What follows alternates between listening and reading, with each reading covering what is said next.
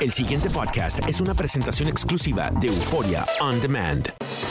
WKAQ 580, expertos en análisis y noticias, presenta a los licenciados Luis Pavón Roca, Carlos Díaz Olivo, en WKAQ Analiza.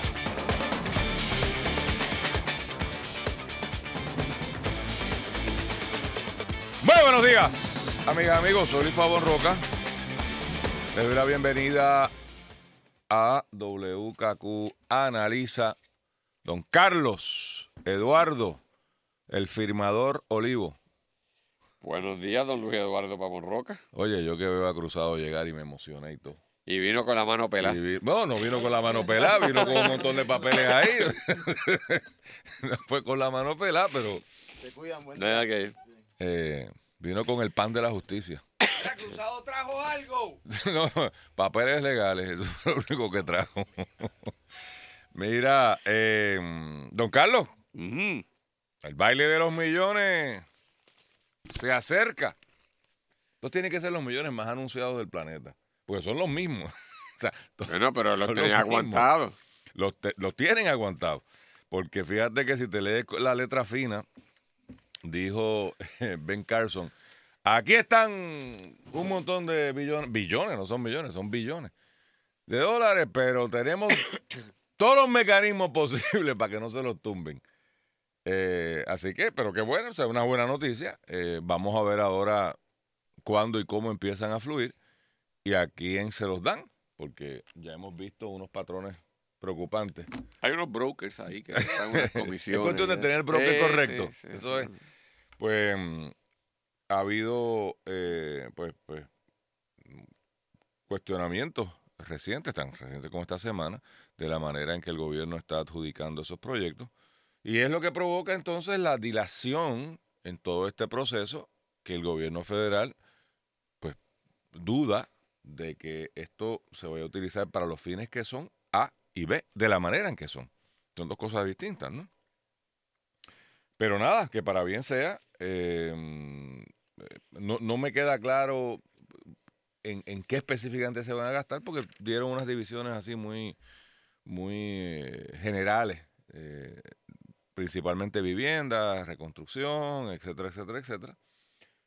FEMA, por el otro lado, hace unas declaraciones contundentes eh, diciendo que, no, que si está dilatado es por culpa del gobierno de Puerto Rico, que no ha hecho lo que tiene que hacer para propósitos eh, de obtener esos fondos, que fue lo que, poco lo que yo dije que reflejaba la carta de ayer, eh, que es que o yo, yo no sé si es testarudez, ignorancia eh, o, sencillamente incompetencia, posiblemente sea esa última, no mucho más, de que si tú sabes que te están velando, si tú sabes que, no estoy diciendo que sea justificado o no, usted puede argumentar que este es el gobierno más transparente del planeta, ok, perfecto, pero tú sabes que esa no es la percepción al lado de allá.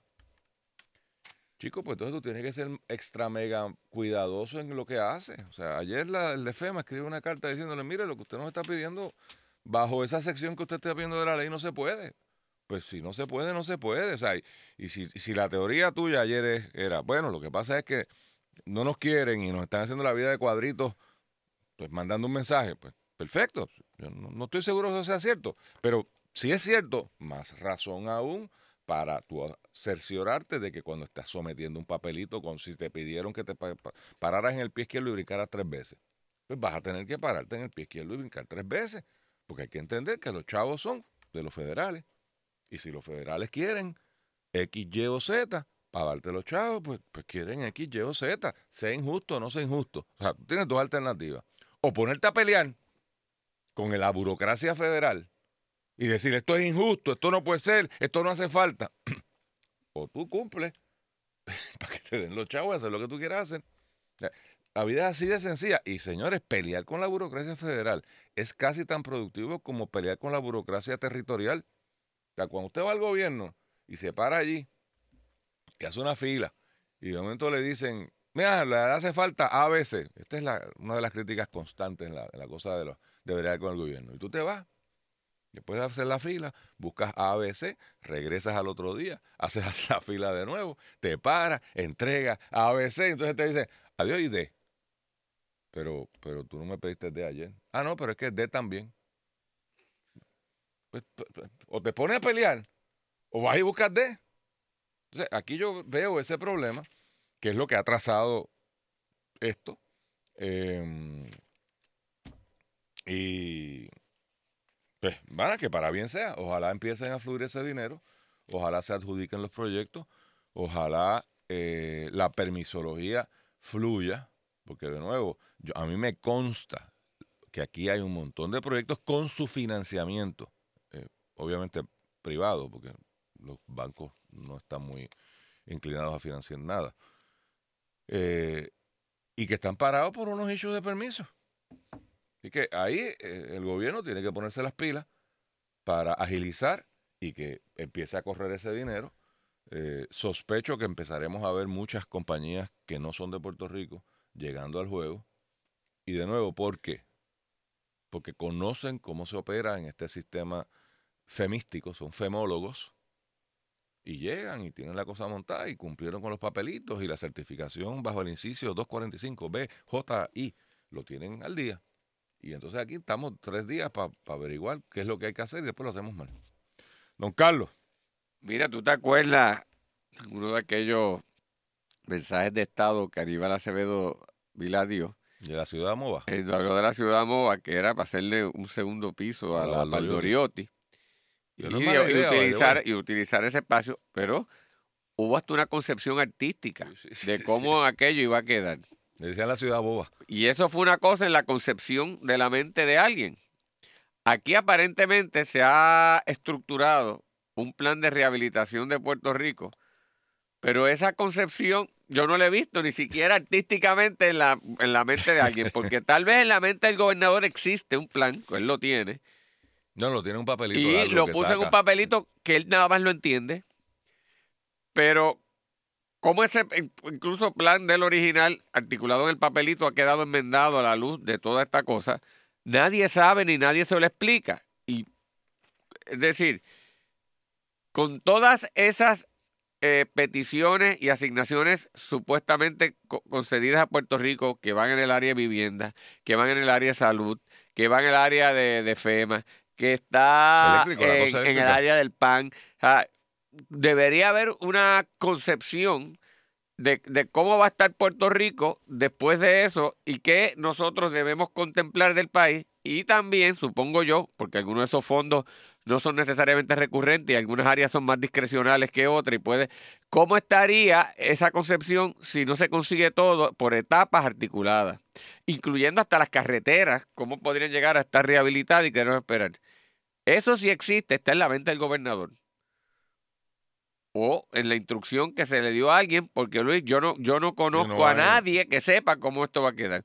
Yo creo que eso es importante, porque si ni siquiera al pueblo se le puede vender la ilusión de cómo la Puerto Rico va a quedar con esto, pues yo no tengo por qué presumir que lo han hecho con el gobierno federal.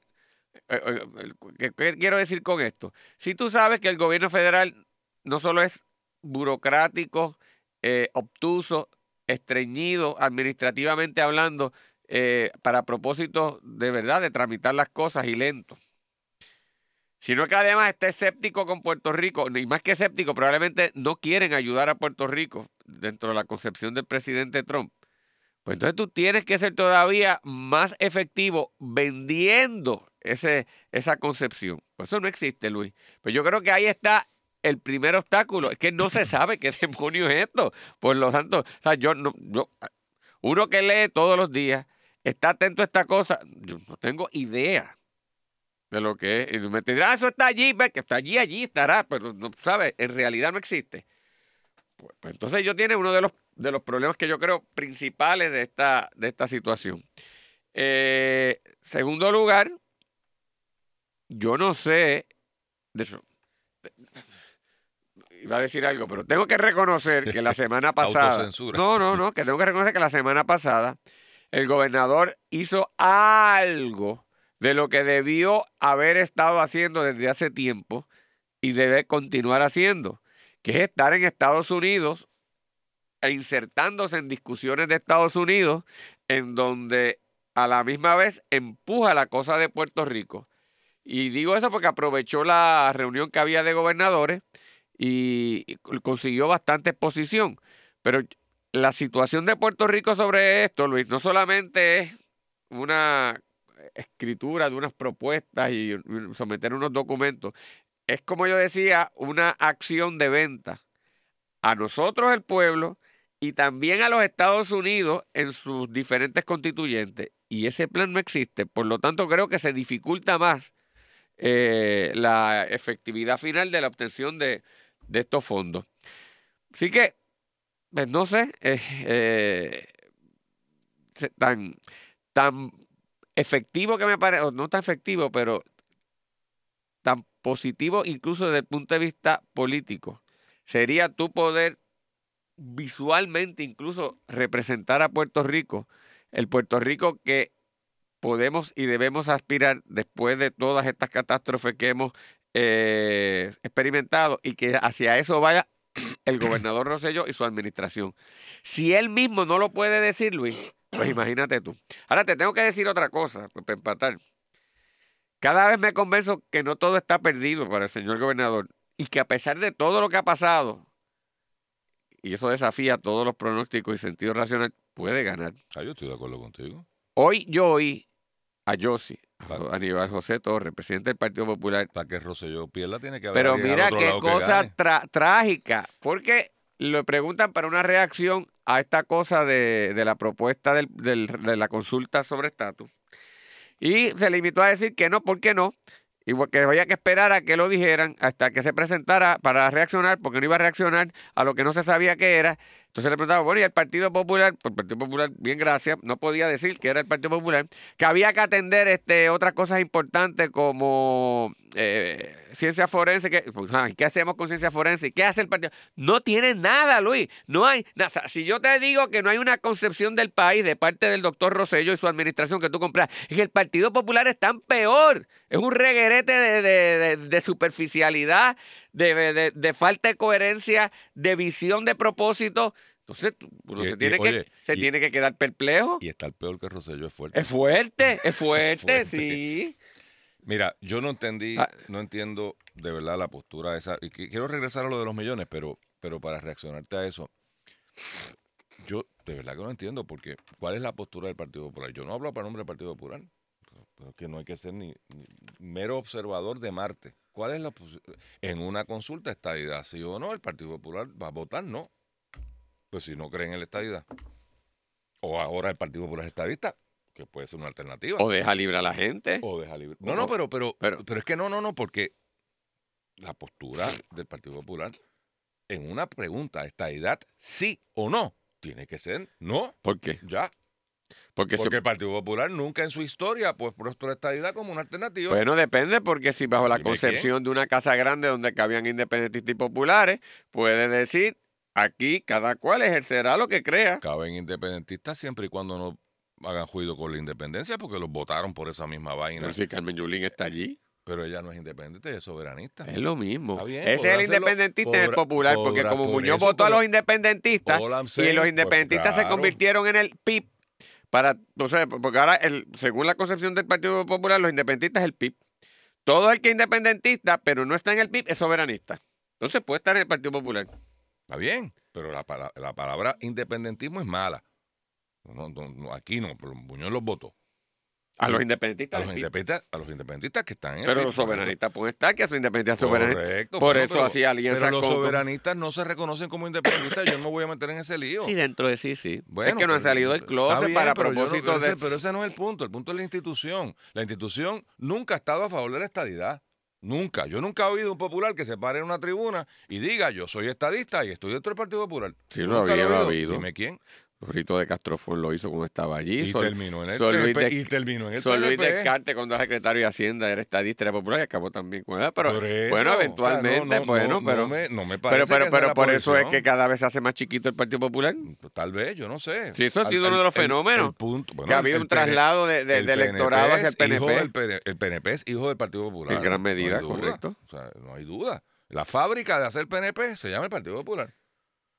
Pero dentro del y tal vez es con eso me Pero yo veo lo que tú estás diciendo. Ah. eh, ¿Cuál es, punto? ¿Qué es lo que tú eres incapaz de si tú mismo no sabes tampoco? En una pregunta fácil. Sí, porque si tú me dices, vamos a hacer un plebiscito, estabilidad, ELA, eh, independencia. ¿Cuál es la fórmula del ELA que usted propone? Ahí yo, ahí yo puedo entender que, que ¡blah, diablo, ¿y ahora qué hacemos? ¿Verdad? Porque ahí hay una, es que tipo Baskin Robin, hay 31 definiciones. Pero esta, este es fácil. Este es fácil. O sea, aún los populares de derecha no te van a decir que son estadistas. Y ante una pregunta que, que se puede tornar en un referéndum, Roselló, sí o no. Si yo, si yo soy de la oposición, eso es lo que tú tratas de hacer. Esto es un referéndum sobre la gobernación de Ricky. Y, y yo Y te lo convierto no- al otro lado, decirle no a la estadidad es decirle sí a la independencia. Bueno, es- esa es tu que teoría está muy bien correcto, pero la tuya las otras. eso. por eso. No, no, pero estoy diciendo desde el punto de vista de estrategia política, estos referéndums, en el país que sean, en el país que sean, muchas veces se tornan, o lo trata de tornar la oposición, en darle una derrota al, al incumbente. Te voy a dar un ejemplo que aquí no ha trascendido porque los, los- los medios un poco la cargan. El otro día, eh, Carmen Yulín cogió una pela, políticamente hablando, en una campaña que ella estaba participando activamente de una puertorriqueña. La puertorriqueña no perdió, llegó tercera. La cogió una pela. Viverito, Mark Viverito. Mark, Mark, Mark Viverito. Lo cual me apena porque pues, una puertorriqueña que aspire pues, va a tener siempre mi simpatía. Eh, y estaba en un medio que yo pensaba que, que debería salir mejor, porque era presidente de la Asamblea Municipal de la ciudad. No se llama Asamblea Municipal allá, pero el, el equivalente a la Una concejal, ¿no? concejal, eh, presidenta del cuerpo, eh, y está aspirando a un, a un- a una- a un puesto medio extraño, pero muy... Es un stepping stone, es un, es un pase de avance en el mundo político eh, neoyorquino, es como la Contraloría, es otro sitio de donde las fiscalías federales eh, tienden a ser eh, eh, eh, espacios políticos. Giuliani salió de una de ellas y cogió la pela que se le perdió a Magollo. Bueno, pues eso refleja en tu liderato, porque si tú estabas ahí haciendo campaña, pues tú tienes, tú tienes un problema. Que no es tan fuerte allá como también se quiere Bueno, proyectar. pues ese era, pensaría yo, el medio ideal para tú estar influyendo eh, con el apoyo, me imagino que de Nidia Velázquez, no sé dónde estaba José Serrano. Pero tú tienes razón, tan pana que de ella, ni un ay bendito le envió, por lo menos pública. No se lo debe haber dicho por teléfono, pero públicamente, pss, como si no. Yo, yo, yo, no, yo sí, estuve sí. allí. Ah, no, no, no existe. ¿Qué? Tienes ¿Qué toda fue? la razón. Yo, mira, tengo, ay, pero ahí tengo que adjudicarle efectividad porque yo ni me había percatado de ese Claro, hecho que pero- tú y na- señalas. Pero nadie le fue a preguntar, tampoco. Ah, bueno, pero quieren ayudarla también. Mira, eh, me preocupa el tema médico por dos razones. Y no nos va a dar tiempo antes de la pausa, pero la, le dejamos. Bueno, podemos escoger un aspecto. Sigue el lío en ACES. O sea, para mí es inconcebible. Y tú sabes que yo he defendido, ¿verdad? A Angie Ávila en ACES porque me parece que es una mujer competente y que está tratando de hacer lo mejor que puede. Pero que que al día de hoy, el tren- eh, eh, estamos en, en marzo, desde octubre terminó la contratación bajo el, modelo anterior. Noviembre, diciembre, enero, febrero. Y todavía hay un chorro de proveedores médicos sin contrato. Y estamos operando bajo una extensión media de boca, media de boca, de que si usted es proveedor y no tiene contrato, siga por ahí, que le vamos a pagar. Cuatro meses más tarde. Y entonces cuando le, me refiero al metro, es donde saqué la información, eh, la periodista, el periodista es David Cordero Mercado, y entonces cuando uno lee el artículo y sigue para adelante, citan a una dentista Dice, la proveedora relató que no ha firmado contrato con ninguna de las cinco aseguradoras. La razón principal es que yo no puedo firmar un contrato que no tiene tarifa. Así es, Luis. Doctora, eh, ¿la podemos graduarle derecho a la doctora? O sea, básico. O sea, pero ¿cómo tú vas a firmar un contrato donde la tarifa, que es lo, el- el- lo que te vayan a pagar por lo que sea, si está bajita, si está alta, bu- bueno, esa es otra discusión. Pero que tú tengas la osadía de entregarme un documento para yo comprometerme a darle servicio, a trabajar, sin que se establezca el tarifario, a cuatro meses. Pues yo tengo que decir que a César aquí se colgó. De verdad no puedo, ¿cómo es que dice Chabón Boca? No, puedo, más. O sea, no, pues, no- no- o sea, de verdad, eh, Angie Ávila tiene que aquí tomar cartas en el asunto porque a mí no me parece razonable que tú pongas a un médico a firmar un documento donde ni siquiera, olvídate tú de, de cómo, cuándo, qué tengo que hacer para que me paguen, que no sé cuánto me van a pagar. Pero, ¿y, qué es esto? ¿Y dónde está el secretario de salud? El pasado podcast fue una presentación exclusiva de Euphoria On Demand. Para escuchar otros episodios de este y otros podcasts, visítanos en euphoriaondemand.com.